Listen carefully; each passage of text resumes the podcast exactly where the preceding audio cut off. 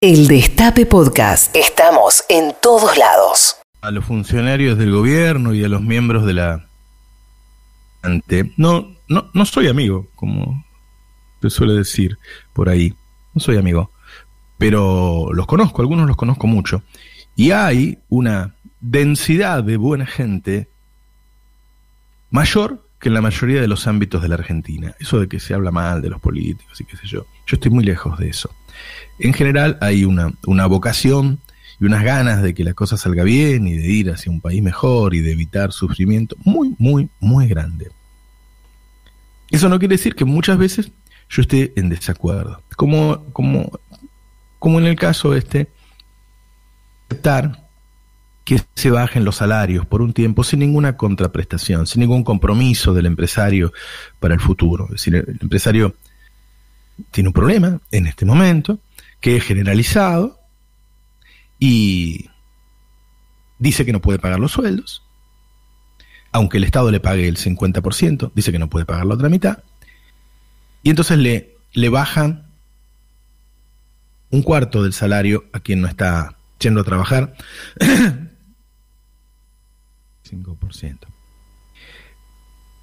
Lo primero que tenemos que decir que ahí se acabó el mercado. Si vos no, no podés pagar los sueldos de tu empresa, eh, empieza a ser relativa la propiedad de, tu empresa. Y, segundo, es que vos no tenés la culpa, pero el trabajador tampoco. Entonces, si el trabajador te tiene que dar ese, ese préstamo, que regalar. Su derecho es cobrar ese salario. Te pase lo que te pase a vos. vos. tiene granizo. No, no es que ese año no paga los salarios, lo tiene que pagar igual.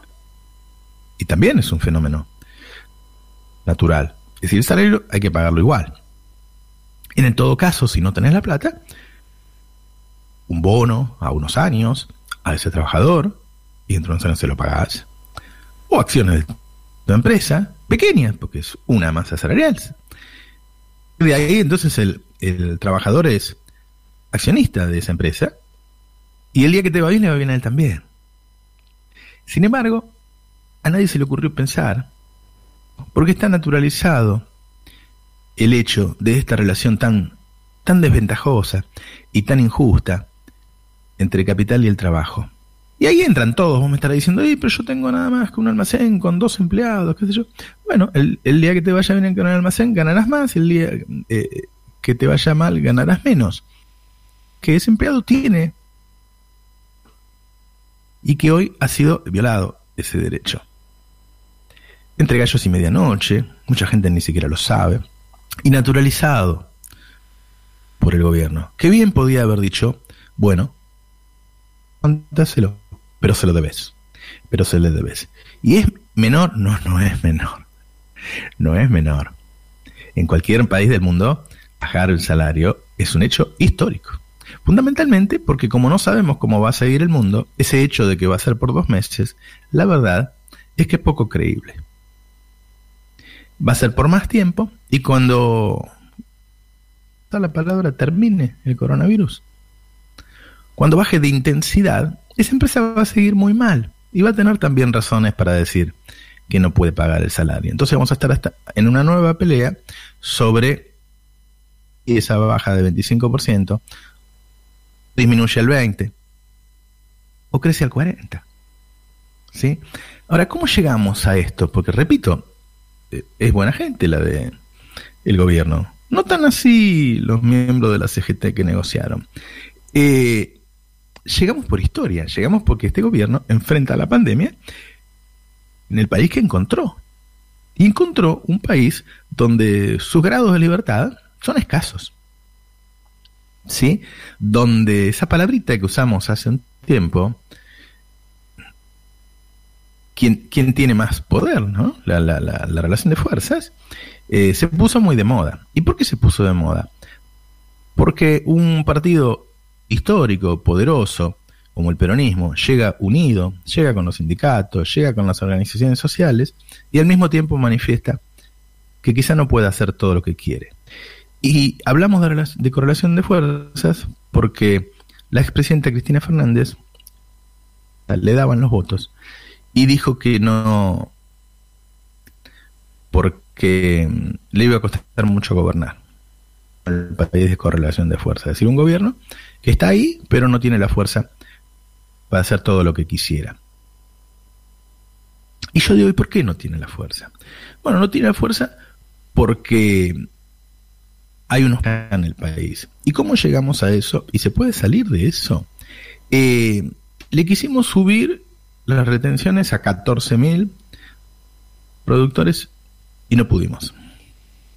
Uh, queremos cobrarle un impuesto a la riqueza a 11.000 personas ¿no? en el medio de la pandemia. Si lo hubiéramos dicho eh, fuera de la pandemia, era imposible. Hemos sostener la cuarentena como queremos y recibimos presiones terribles. Queremos que entreguen aceite, harina y empiezan a desabastecer esos productos. Es decir, nos cuesta mucho hacer cualquier cosa. Vende aceite. 2% del aceite lo venden dos empresas, Molinos Río de la Plata y Aceitera General de esa. También el 88% de la leche la venden dos empresas.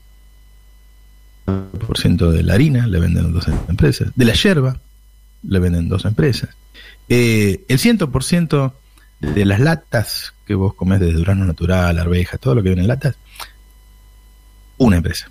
Una. Eh, el 100% del tetra, ¿viste? el que viene en la leche de larga vida, el jugos, eh, no, sé si sigue siendo vino, supongo que sí, todas esas, eh, todas esas cosas, la, la, el salsati, todo, eso, no sé, una empresa. Si esa no te entrega, hay desabastecimiento. ¿sí? el PET, para hacer las, las botellas de agua, de gaseosa, una empresa. Ahora bien, no podemos hacer nada con eso. Ponele que no tenemos el poder para dividirlo, como no tuvimos el poder para dividir Clarín. No tenemos el poder para crear otras empresas.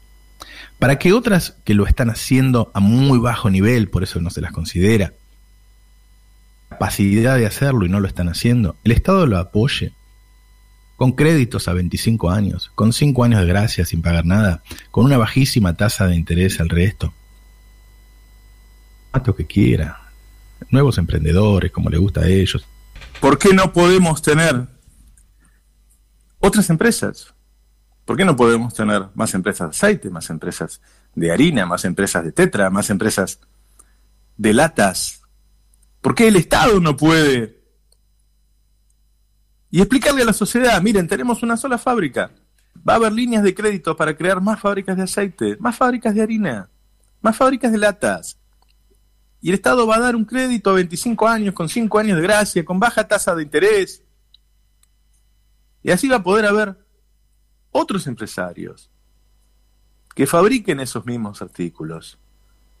Y que haya competencia. No la competencia que proponen las neoliberales de empresas de afuera que nos destruirían. No la competencia de empresas más fuertes con la que no podríamos competir. Sino la competencia local. ¿Por qué no empezamos desde ahora a desconcentrar? Si alguna vez concentramos, ¿por qué no empezamos a desconcentrar? ¿Por qué no trabajamos para que la próxima vez no nos ocurra esto? Y nos quieran manejar la cuarentena y nos bajen los sueldos y se niegan a pagar impuestos y hagan lo que quieran. Cuando llegó Alfonsín al poder, había un millón de pequeños comercios en Argentina, almacenes, verdulerías, caderías, cedería, ferretería, bazares. Alfonsín no solo permitió que llegue Carrefour y se ponga donde quiera, sino que le dio 25 años sin pagar ingresos brutos. Y ahí comenzó la destrucción de todo el entramado comercial en Argentina. Carrefour en París no puede estar, no lo dejan estar. Y hay miles y miles y miles de comercios en París que le dan empleo a millones de franceses. ¿Por qué no le decimos a Carrefour que haga como en su país y se vaya a 20 kilómetros de las ciudades y comenzamos a crear empleos comerciales acá? ¿Por qué vamos a tener un Carrefour que se lleva la plata que gana acá a Francia? ¿Por qué no tener miles de pequeños comercios que van a gastar su dinero acá? Si viene un nuevo mundo y no va a haber empleo para todos y necesitamos generar empleo, no solo generemos empleo, generemos productores, generemos comerciantes, Saquémosle el poder de la producción a esos pocos miles y tengamos el poder dividido entre millones. Democraticemos la producción, democraticemos la comercialización. Salgámonos de este proyecto que en el mejor de los casos son unos cuantos tipos ganando plata y después nos dan dinero a nosotros caritativamente. Que no necesitemos más planes ni asignaciones. Que todos tengamos laburo porque desconcentramos la producción y la comercialización. Vayamos hacia un país en donde esté democratizado la formación de riqueza, no la distribución de riqueza. Porque si no, en todo caso, cuando vienen gobiernos que distribuyen la riqueza, después viene otro y te la vuelve a sacar, porque te congela la asignación, porque te congela la jubilación, o te la baja. O viene un día y te bajan los salarios un 25%. Para salir de ese lugar, necesitamos desconcentrar. Necesitamos que nuestro proyecto de país sea que deje de estar concentrada la riqueza, la producción y la comercialización. No puede ser que nos hayan bajado el salario ayer y no haya sido tapa de los diarios. No puede ser que hayamos naturalizado que estos tipos hacen lo que quieren con toda la masa de trabajadores. Tenemos que tener un proyecto que haga que nunca más en Argentina se bajen los salarios. El Destape Podcast. Estamos en todos lados.